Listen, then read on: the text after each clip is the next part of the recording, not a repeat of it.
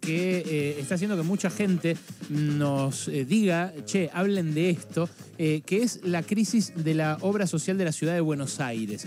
la obra social de la ciudad de Buenos Aires hace meses que está suspendiendo turnos, que está dando turnos más lejos, que está dejando de pagarle a proveedores y desde hace meses también hay denuncias porque no hay soluciones del gobierno porteño, que es el que en definitiva las debería proveer, porque son sus empleados los que se atienden en OSBA. La deuda eh, que tiene esta obra social, según lo que investigaron los afiliados, ya es casi 10 mil millones de pesos eh, y hay muchos que se quedaron eh, casi sin cobertura. Una de ellas es Patricia, Patricia Pines, docente porteña, que integra el colectivo Trabajadores y Afiliados en Defensa de OSBA. hola Patricia, ¿cómo estás? Ale Berkovich acá en Radio con vos. ¿Qué tal? ¿Cómo estás? Bueno, desde ya muchísimas gracias por el espacio de difusión. Yo pasaba, yo pasaba siempre de, chico por ahí por el Sanatorio Méndez, el de... El de Exactamente, en Caballito. Bueno, ese es el único que nos queda por ahora en pie, pero hubo varios, varias medidas de fuerza por parte de los trabajadores del sanatorio justamente en este último tiempo porque también están teniendo problemas para acceder a sus salarios, pero además por las condiciones de trabajo, al haber vaciado la cartilla y no tener prestadores ya prácticamente externos, es el único prestador para casi 300.000 afiliados.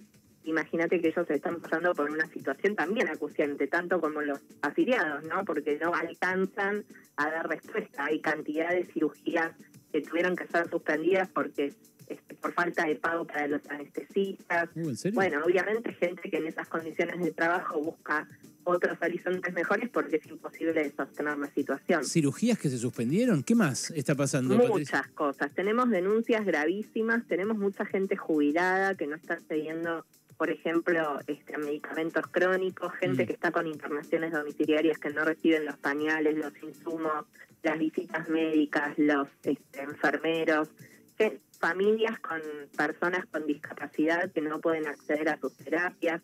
Este, y después estamos, digamos, los trabajadores y trabajadoras que todos los días corremos el riesgo de enfermarnos, nos han quitado el, el servicio médico a domicilio, ahora nos cobran mil pesos la consulta virtual, cada vez que te enfermas todos los días tenés que pagar mil pesos para que un médico te vea por la pantalla.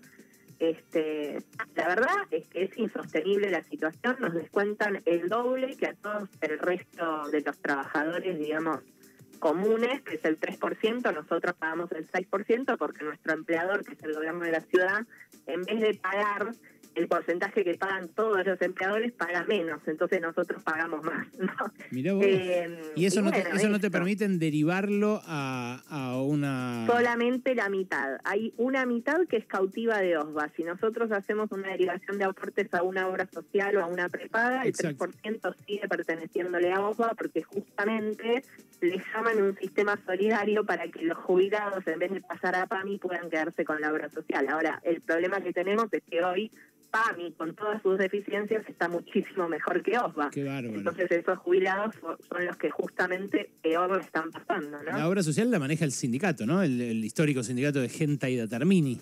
Exactamente. El directorio está conformado por SUTECBA, está intervenido por el gobierno de la ciudad, o sea que el directorio, el director es de SUTECBA, pero el vicedirector es del gobierno de la ciudad y puesto a dedo. Este, la verdad es que las figuras que pusieron son, eh, bueno, muy detestables, ¿no? O sea, personas que no tienen nada que ver con la salud, digamos, fue uno fue el chofer de, de Garreta, o sea, realmente... Patricia, este, esto que decís es importante porque hoy a la mañana salió Felipe Miguel, el jefe de gabinete del gobierno porteño en esta radio, y cuando Reinaldo 7K se le preguntaba por la situación de OPSFA, él decía, bueno, pero es una obra social sindical no está bajo nuestra responsabilidad, no es nuestra responsabilidad. Bueno, ellos tienen la mitad del directorio eh, con gente puesta discrecionalmente por parte del gobierno de la ciudad, así que es una vil mentira la que está desparramando. Este, como te digo, es, está integrada por SUTECBA, por el gobierno de la ciudad, por el sindicato de médicos municipales y por UDA, que es un sindicato docente que hay un solo representante.